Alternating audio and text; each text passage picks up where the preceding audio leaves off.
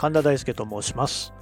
えー、この番組は私が自らの経験に基づいてお話をするそういう番組です。であのお気づきの方もいらっしゃるかもしれませんが実は私あの日本ではまだ比較的珍しい職業ポッドキャスターでございまして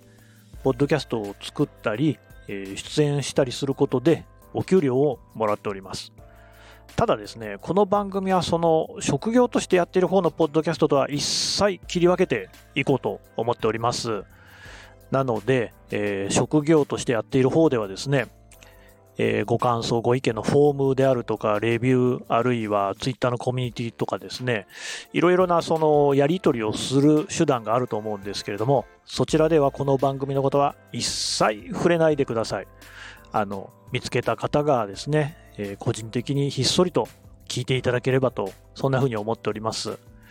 それとですね、えー、この番組はあの会社の機材も一切使っておりませんので、えー、使っているのはですね、私の、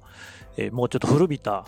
代替わりをしたスマートフォンに Amazon で買った600円ぐらいだったと思いますけれども、えそういうマイクをマイクロフォンジャックからつなげてですね、えで、無料のアプリで作っております。なので、ま、どうしてもちょっと音質は悪いと思うんですが、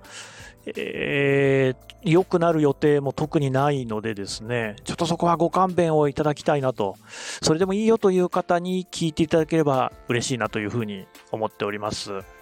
はい。